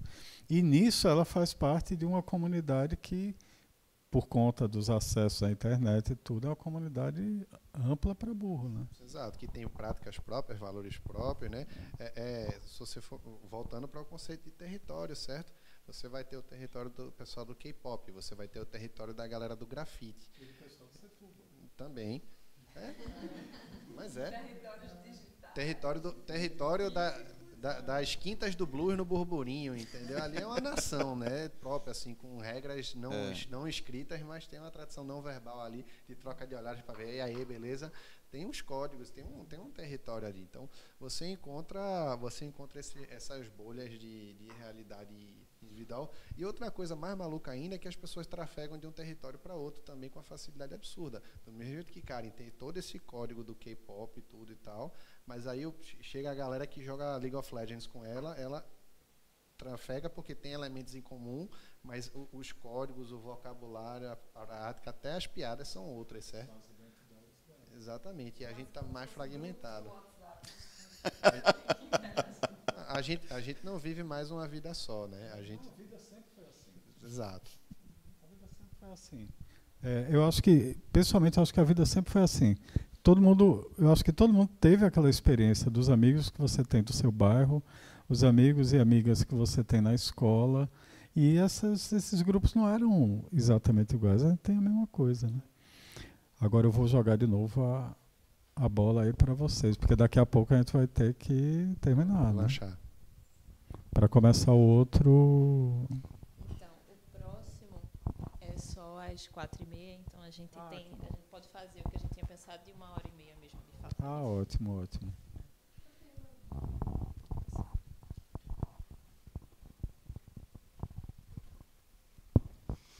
Enquanto vocês falavam, eu estava pensando que a gente aprende, o ser humano aprende, processa informação por reconhecimento de padrão. Então, joga informação na gente, aquilo vai virando um padrão, e a gente começa a prestar atenção só no que é novo e diferente para economizar a energia do cérebro. E aí eu fico pensando que o passado vai ficando e a gente vai abandonando, você falou da referência, porque a gente sempre está buscando um algo novo. E aí vem a história de Marco Polo, que sempre aqueles que são os novidadeiros é que são interessantes. Né? E aí, a hora que a gente cansa da novidade, dá aquele exercício assim, poxa, saturei, voltar ao passado é voltar ao conforto.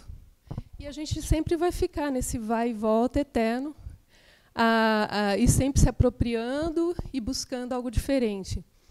Então, talvez a, nossa discussão aqui seja porque está tanta coisa nova que a gente não está aguentando essa informação toda e fala, preciso de conforto.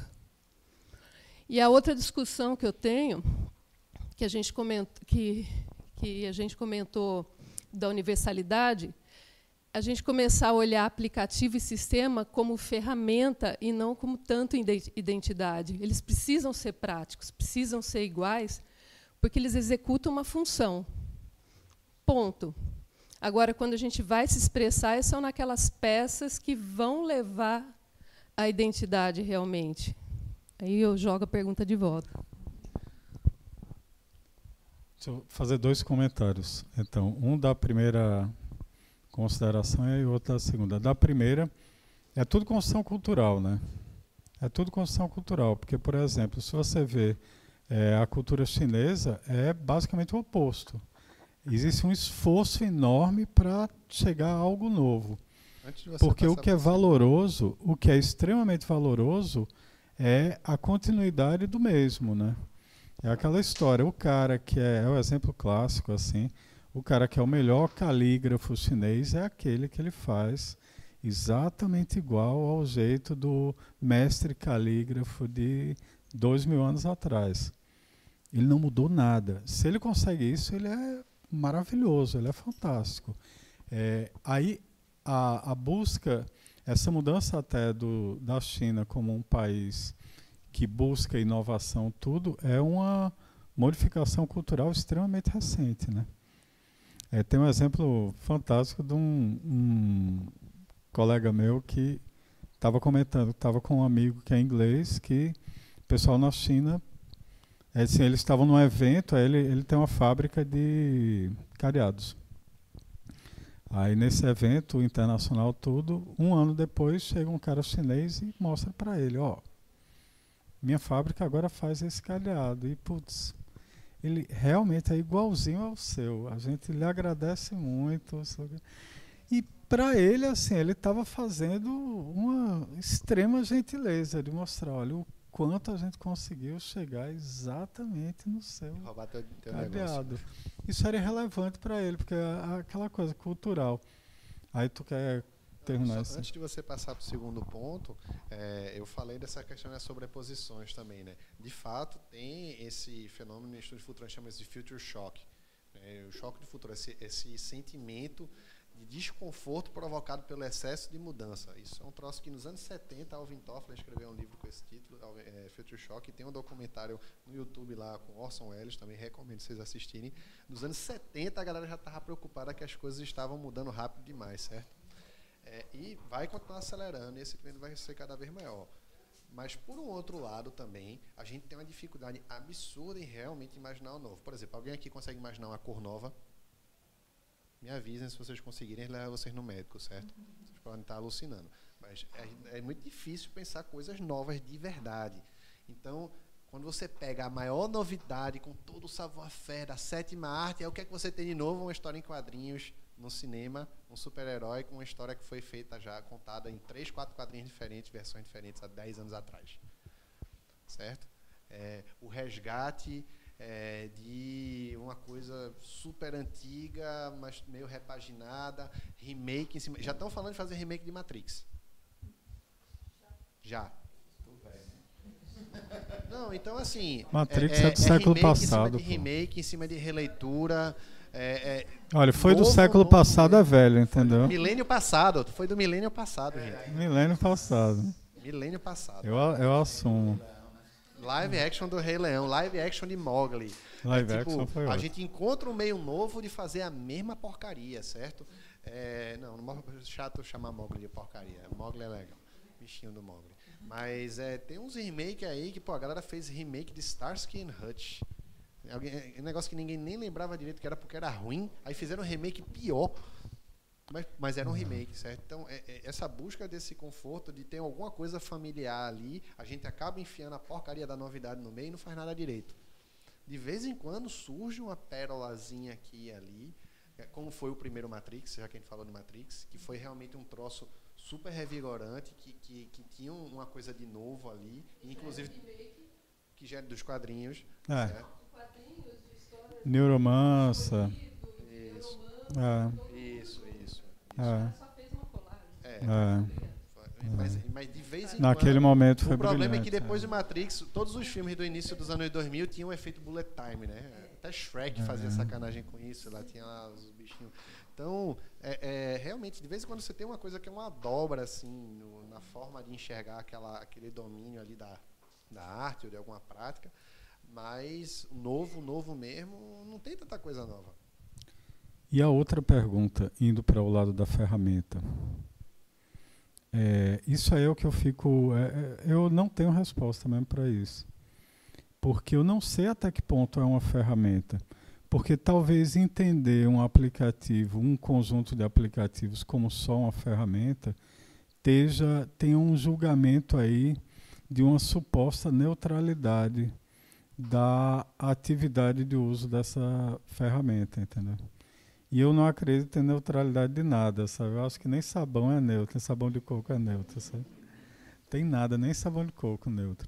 Aí Nem isso- banco. Nem o quê? Nem fazer pagar conta no banco. Deveria ser muito transparente essa ferramenta e não incomodar a gente como incomoda. Não, eu concordo. Mas talvez isso não tenha nada a ver com, não, com a, uma neutralidade. Talvez tenha um jeito brasileiro de pagar conta. Não estou dizendo que existe, mas talvez exista. E minha preocupação é quando você começa a ter uma globalização nesse nível, você está você está colonizando o dia a dia das pessoas no nível como nunca foi colonizado antes, entendeu? A televisão já fez isso de uma forma fantástica, nesse sentido. Tipo, a- vamos pegar anos 80, certo? A gente tem aqui alguns jovens dos anos 80 criados na frente da televisão, né? É, não tem Marcelo, Marcelo não conta, assim. Mas Nasci em 84. Nasceu, velho. e, e assim, houve uma massificação, houve uma.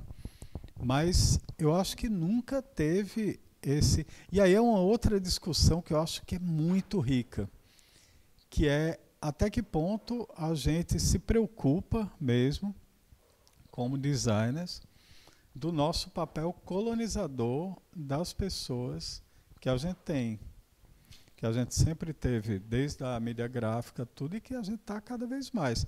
Quando a gente pega, por exemplo, toda a lógica de design thinking, é extremamente colonizadora.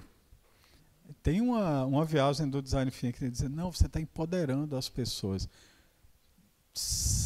Será que está mesmo assim? Eu estou chegando, isso foi uma discussão massa ontem. É, será que eu colocar a forma de criar alguma coisa para alguém é, que já tinha uma forma diferente, será que eu estou fazendo uma coisa boa com isso ou eu estou só dando continuidade a uma tradição moderna, ocidental? E aí eu vou enfiar o pé mesmo. Moderna, ocidental, patriarcal, é, branca, eurocêntrica, heterossexual, cis, entendeu? Não é simples. Eu acho que não é simples. Eu acho que, só lembrando também, você falando essa história de mudar os meios de produção, ensinar como faz, eu acho que a gente, a gente também é perceptível isso quando está trabalhando, por exemplo, com ações sociais, onde o design tem que fazer eh, essas interações, né? Como ela estava falando, acho que ela foi embora. Ainda, ah, estás ali. Das ações de design de produto, que eles chegam na comunidade, né?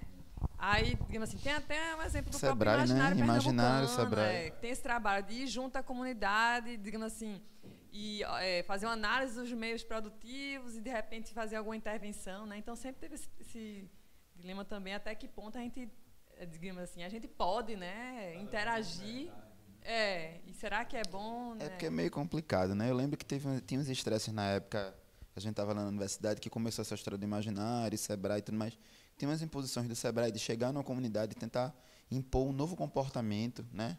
A ideia é você valorizar um certo, um certo modus operandi ali que, hum. que, que não, a galera meio que chegava e dizia, ó, oh, tá tudo errado. Aí eu chego no lugar onde se faz um, um jarrinho, de barro. Há 50 anos. A, bota anos. 50 anos. Diz, ó, tá tudo errado, tem que fazer diferente. Como é que é isso? Uhum. Acho que, que é complicado. E é bom para você. Vai ser bom para você. Isso aí é a salvação da sua vida. Pensando no mercado, né? Na é. atual, enfim. Eu acredito que qualquer dessas intervenções para desenvolver uma capacidade numa região e tudo, elas, elas teriam que passar necessariamente por um estudo super aprofundado antes, porque quando você conserta uma coisa, você quase sempre quebra outra. É. A questão é se você está disposto a viver com o que você quebrou, tem coisa que a gente pode deixar para trás. E aí, é... Mavuzzi, foi tu que contou o case daquela intervenção que fizeram os poços de água na cidade, as mulheres andavam o dia todo para ir pegar água, e aí quando consertaram, tu, tu, esse, eu acho que isso é um caso importante do que eu estou tentando ilustrar. Tem, tem, dois casos bem interessantes. Tem um que é justamente uns poços d'água. É, foi, eu não sei se foi na Nigéria, uma coisa dessa, construiu uns poços que eram mais próximos das é, de algumas comunidades. As mulheres tinham, e eram as mulheres que iam carregar água, tudo. Aí elas tinham que andar menos para pegar a água, né? Só que o fato delas andarem menos para pegar água desestabilizou toda uma relação social que tinha entre elas. Mas eu acho que a melhor, o melhor exemplo mesmo é um muito mais próximo, que foi um processo de revitalização de uma comunidade. Eu não lembro qual foi o estado, mas era uma favela, assim, uma comunidade bem carente, uma é, de submoradia, que é, foi verticalizada, né? Criaram os prédios e a, a colega que é minha aluna, que é Malu, que é da arquitetura e trabalhou com Casa Popular, então já vai, vai lembrar exatamente de onde eu tô, para onde eu estou indo. É, aí o que acontece? A galera não faz um estudo, por exemplo, antropológico para entender como é que aquela comunidade funciona. É, e você destrói um monte de vida destrói um monte de família. Porque, por exemplo, na hora de fazer a alocação das, dos apartamentos, era uma lógica muito cartesiana do tipo, não, aqui tal família tem três filhos, vai ficar nesse aquele três quartos, tal família tem dois, hipotéticos assim. E essa família que tem uma filha só vai ficar com um papa. Aí o que aconteceu? É, tinha uma senhorazinha lá que o que ela tirava o sustento era do dinheiro que uma outra moradora de lá dava para ela ficar tomando conta da filha dela para ela poder ir trabalhar, entendeu?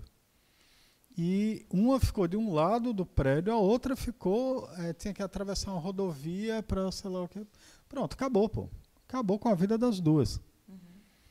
É, aí assim, agora a intenção é maravilhosa, né? Você resolveu o problema de submoradia. Resolveu a parte técnica, né? Que eu estava falando ontem. E eu até estava é, lembrando também. Agora vou fazer uma, uma missazinha de com presente. Eu tenho muito medo de mexer em comunidades, né? Como eu já lhe disse, que é você conserta uma coisa que você acha muito importante, que acha que aquela, aquele povo vai viver melhor, né? Que as pessoas vão ser mais ter uma qualidade de vida melhor e, na verdade, você está forçando só uma expulsão, né? Porque o mercado vem em cima, você melhorou, os impostos chegam e aquelas pessoas que estavam vivendo mais ou menos, às vezes vão para lugares mais, mais distantes do centro e piores, né? Aí eu, por isso que eu gostei muito do seu projeto, que você fez a interferência na comunidade na parte, justamente na parte da, do afeto, da alegria da melhorar a qualidade de vida sem é, uma mudança radical na estrutura da, da comunidade, certo? Que pelo menos foi o que eu entendi. Está falando do, seu... do né? É, é, exato, exato. Não foi realizado. Não, Ai. não. Pois eu pensei Aí tem gente da prefeitura aqui, eu não vou nem comentar, certo? É, tem uns. É, Mabuse falou esse exemplo aí, que eu não sei de onde é exatamente, mas é uma realidade muito próxima. Vez ou outra tem esses problemas, né? De você tirar uma comunidade, destruir uma comunidade inteira, na verdade, levar essa comunidade que mora em palafitas, numa, assim, sem, sem nenhum saneamento, nada, e levar para um prédio, um conjunto. E hoje em dia o pessoal leva em consideração, inclusive, essas relações. Então é feito um trabalho um pouco mais demorado para poder ver, porque assim, a vizinha fica com os filhos da outra vizinha que passa o dia inteiro trabalhando. Essa relação ela tem que ser levada em consideração. Mas aqui mesmo, aqui é muito próximo daqui, embaixo da ponte do Limoeiro, essa ponte da, da prefeitura, algumas gestões atrás, tinha, morava gente ali embaixo, que era a comunidade do Morcego. Eles moravam dentro da estrutura do, da ponte. E aí essa galera foi retirada daí levada para uns prédios ali por trás do Cordeiro. E aí foi um sofrimento, porque muita gente tinha que vir todo dia para cá porque eles trabalhavam pescando. Eles moravam aí porque o sustento deles e a alimentação eram os peixes que tinham aí.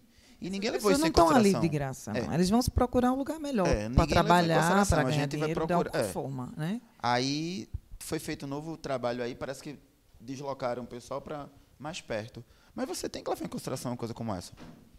Porque não é só morar, é, com- é viver. Sabe? Eu fico pensando uma coisa meio Luciano Huck, né? O cara mora num lugar ferrado, super perigoso e tal. Aí o Luciano Huck pega o chevette do cara e transforma num carro de 100 mil reais. Esse cara tá ferrado. Esse carro não vai durar uma semana, velho. Eu nunca vi. Assim, não faz sentido nenhum esse tipo de intervenção. Realmente, cosmético, né? É. Uma coisa de você. não- você nem parou para entender qual é o problema. O problema é para você. Você não quer ver aquela coisa ali que te desagrada. Aí Você vai lá e dá um jeito de resolver e o cara que se vire para ver com aquilo. Eu vou ter que lhe cortar porque eu estou sofrendo pressões ali. né? É. Temos cinco minutos. Eu queria fazer uma última observação e passar para cada um fazer seu um minuto de observação. É uma coisa que Marcelo falou muito rapidamente, mas que a gente tem que ter em mente quando a gente fala de passado e o que é que a gente pode aprender com o passado. Tem uma frase, eu acho que é de Hegel, que ele diz que o relógio do tempo marca horas diferentes em lugares diferentes do mundo. Então, assim, a gente não pode achar que está aqui, é, que existe uma linearidade no tempo. O passado é uma coisa que não existe. Sabe? Eu vou dar um exemplo. A gente faz um monte de solução usando internet de alta velocidade. A gente consegue usar 4G nisso, massa. Você vai ali para. Não precisa ir longe. Você vai aqui para a aldeia, aí não tem conexão. Então, e aí? Entendeu? Valeu, Mabuse. É, a gente. Rapaz, eu acho que a gente precisa evoluir muito, né, para encontrar um futuro aí. É, quando ele falou, por exemplo, eu fiquei bastante impactado com a coisa da mediocridade, né? A gente já conhece aí. A gente tem um passado aí enorme. A gente produz hoje muito conhecimento e muito conteúdo, mas a gente continua vivendo ruim. Em todos os aspectos. Porque a gente não aprende com coisas que são recentes. O trânsito, mais uma vez, é um problema e não foi resolvido. E a gente sabe como é que resolve. Existem aí vários exemplos que a gente aprende, a gente, a gente faz as coisas a partir de exemplo, de repertório, e não pode dizer, não, a gente não sabe como é que funciona de maneira legal. A gente tem várias soluções prontas, que precisa aí de, claro, alguns interesses, mas a gente precisa começar a ter uma mudança para melhorar. Assim. Tem que olhar para o passado o tempo todo. É isso. Não, eu acho que para mim, tipo, é, como, como a gente percebeu, né, que tem várias camadas convivendo ao mesmo tempo. É quase como se a gente estivesse vivendo ao mesmo tempo com passado, presente futuro, né, no agora, né? Então é tudo ao mesmo tempo, né? A gente sempre vai ter esses des descompassos, né? Porque senão a gente teria uma coisa homogeneizante, né? Todo mundo igual, fazendo a mesma coisa, né? Então acho que seria é aprender com descompasso e tentar, né, digamos assim, hackeá-lo, fazer as gambiarras ou hackeá-lo, né, para poder conseguir, né, que o pessoal viva bem né, nessa situação. Tudo é passado, é futuro. Tudo é passado, é futuro. É, o, o futuro também não existe. então, tudo é A gente fala isso o tempo todo, estudo de futuro, que o futuro não existe. Até porque quando a gente começa a se aproximar desse troço, já, já virou passado. É, é, infelizmente, só o passado existe, mas ele não é um só. Cada um que tem o seu, né? E tá- isso está cada vez pior, inclusive. Eu, eu, eu não sei bem o que, é que eu posso contribuir com uma observação final, já que eu peguei o negócio no meio do caminho, mas a, pelo menos do pedacinho que eu, que eu peguei, é, eu realmente fico com essa. Eu, eu, fiquei incomodado com essa questão do realmente se faz sentido a gente estar tá, é, realmente falando ainda de uma identidade design. É, eu, eu, eu, nunca gostei dessa vibe de design universal. Nunca, nunca, fez sentido um troço desse assim. É, sempre achei isso eurocêntrico pra caramba. É, e eu acho que, que quando a gente vê que os meios de produção Quanto mais a gente tem acesso a cortadoras laser e coisas que todo mundo agora está começando a ter acesso e tal, é, na verdade, mais diversidade eu vejo, mas quando eu olho para essa diversidade mais parecida com as outras coisas, ela também é. Essa sobreposição, ela está aí. Eu acho que, na verdade, uma coisa que eu, eu falo muito quando eu olho para a tecnologia é que a gente não está vendo elementos estéticos novos porque a gente não está resolvendo problemas novos. A gente tá meio, eu, eu fico com um feeling que a gente não está mais resolvendo problemas.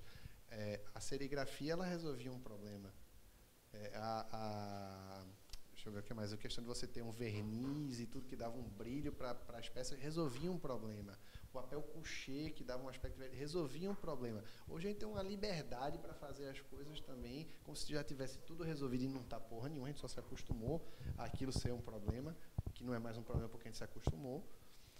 E a gente tem tanta forma de resolver o negócio que a gente não resolve mais. E vai só misturando, sem resolver nada. O que é que um filme novo do Capitão América resolve? Nada. E olha que eu gosto. Assisto, tô doido. Eu vi o trailer novo hoje é, do próximo Vingadores e eu já me arrepiei. Mas não resolve nada. Caçador das, da Arca Perdida também não resolvia nada, né? Não, não que a arte precisa resolver alguma coisa, mas design sim. Será? E aí, não sei, não sei. Eu, mas aí é outra mesa. Pessoal, eu queria agradecer por vocês terem vindo. Valeu. Queria agradecer vocês é, estarem aqui com a, gente. Queria agradecer muito também a presença de todo mundo. Né? Então, as perguntas podem continuar sendo feitas para todo mundo aqui. A gente tem um coffee também na sala.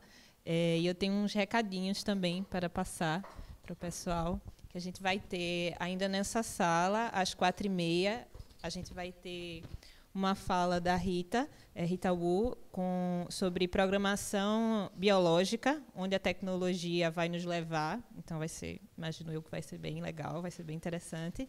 Está rolando também agora na praça um painel colaborativo também. Então quem quiser botar a mão na massa um pouquinho, a gente tem essa atividade lá. É, e também vão ter outras falas aqui ainda no auditório, que é como desenvolver sua inteligência visual Vai ter workshop lá na Cesar School de é, design sprint de guerrilha com o Grilo. É, design para quem não é designer, com Erika e Wayne. E também qual o futuro do movimento maker, que é a última mesa que a gente tem no dia hoje também. E deixa eu ver o que mais que temos. É a última do dia que começa às 20. Começa às 20. Isso. É, e temos também o workshop do Pedro Beleza é, sobre eventos para a comunidade de UX também.